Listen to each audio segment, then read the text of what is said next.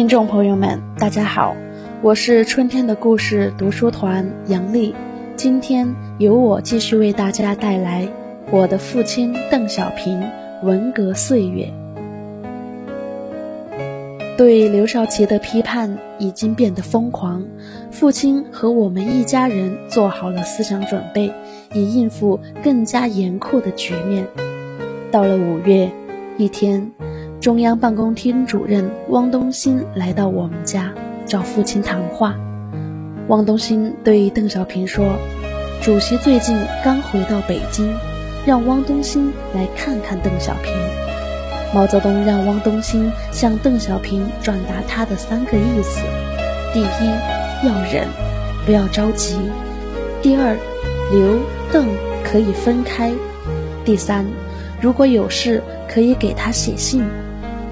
听完汪东兴转达毛泽东的意思后，邓小平表示，大字报中提出的许多问题与实际不符，他要求主席当面谈谈。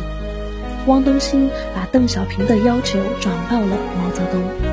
不久之后，一天深夜，院子里漆黑黑的，我们全家人早已熟睡，也不知道是几点钟，突然。我们孩子住的西屋里，电话声不断的响起来。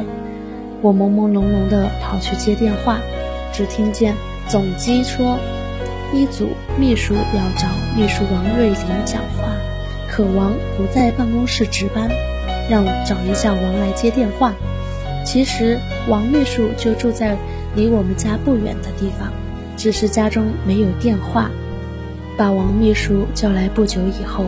毛泽东的秘书徐业夫来到我们那个在中南海怀仁堂边的家中，王秘书带着徐业夫到父亲的卧室，把他叫起来，告诉说主席要找他谈话。父亲赶紧起身，徐业夫没有让带警卫员，接着父亲一个人走了。父亲走后，母亲很紧张，要知道。自文革后开始批刘邓以来，毛泽东一直未找邓谈过话呀。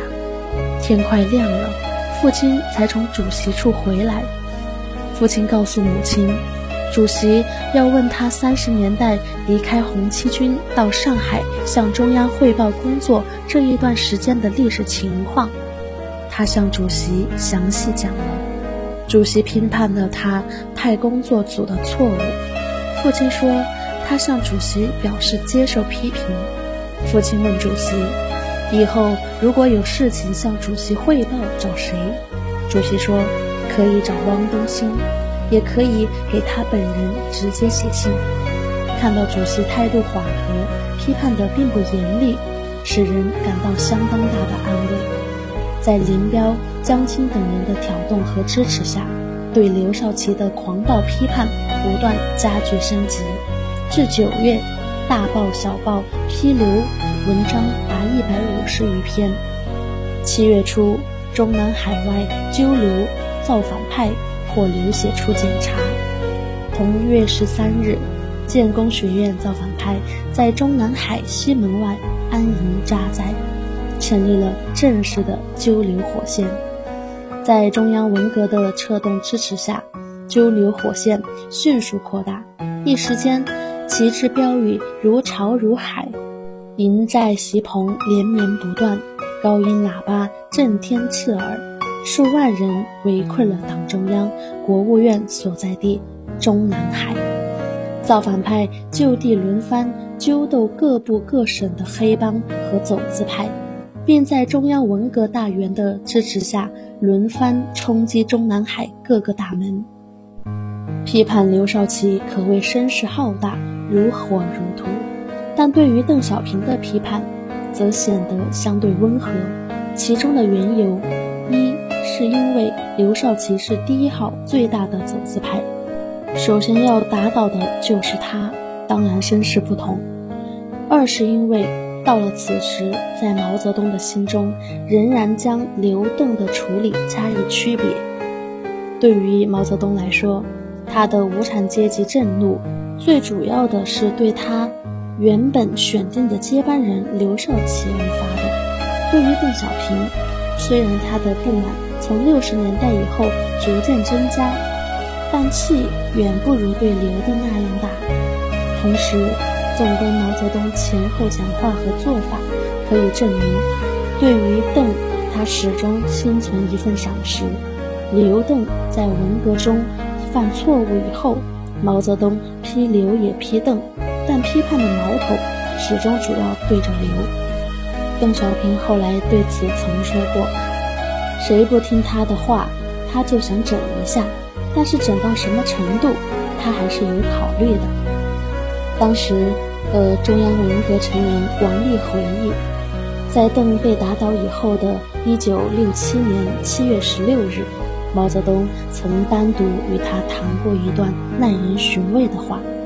毛泽东说：“林彪要是身体不行了，我还是要邓出来，邓至少是常委。”从这个谈话看，毛泽东在批判和处理区别刘邓，还是有更深层的原因，那就是留着邓，到了需要的时候，也许还可以用。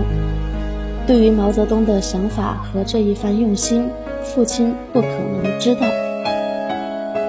受到批判后，特别是在被取消出席中央政治局委员资格后，他整日在家，既没有工作，也没有人找他谈话。那时我们这些孩子还和他住在一起，并且还可以随便出入中南海，因此通过我们。他对外面大批判以及大混乱的情况，还可以有一个基本的了解。像中南海中其他受到批判的高级领导人一样，他也被要求看中南海内造反派贴出的大字报，但他没有像刘少奇一样被要求向造反群众写检查，也没有像刘少奇一样被造反派批斗和冲击。只有一次，在外出看大字报的时候，被中南海的革命群众围攻过一次。当时一定是有人进行了疏解，因而没有受到进一步的斗争。面对一浪高过一浪的批判，面对报刊的点名，面对他的种种攻击、污蔑，甚至造谣重伤，父亲看着、听着、承受着、忍耐着。心中怎能平静？但是，也许因为作为一个彻底的革命者，他已练就无畏无惧；也许因为他在六十多年的人生经历中，早已有过不寻常的坎坷磨砺，所以面对非常局面，面对不公正的待遇，面对不可预想的未来，他虽不可能心中无思无虑，却仍可以沉默待之。从每日的起居和活动，我们看不到父亲有什么变化，表面上看情绪也没有明显的起伏，依旧是那样的沉默，依旧是那样的无言。当时我们还都是十多岁的孩子，我们惶惑，我们不理解，我们愤怒，我们觉得委屈，但从父亲身上，我们能够或多或少。似非似懂地获得一点保持镇定的力量。我们家的孩子，无论儿子还是女儿，都爱我们的爸爸，深信我们的爸爸绝不是反党反社会主义的黑帮分子。中南海里的造反派让我们揭发批判我们的父亲，不写不行，写又不能无中生有。于是我们姐妹三人聚在一起，好歹拼凑了一些。写成贴出，任凭造反派说我们不肯揭发或是避重就轻。在我们的家外面，整个中南海内大字报和标语铺天盖地。在中南海的外面，揪流火线已扩大到流动一起揪，更是形势危急。我们这一家人，父亲、母亲、祖母和子女们。向大海狂涛中的一叶孤舟，在狂风巨浪的冲击下，只能更加紧紧地聚在一起，用信任和亲情来相互安慰和支持，以获得心灵上的镇定。批判的前景如何，父亲和我们全家都不能预测，但是批流升级的前车之鉴，使我们对事态可能向进一步恶化的方向发展做好了思想准备。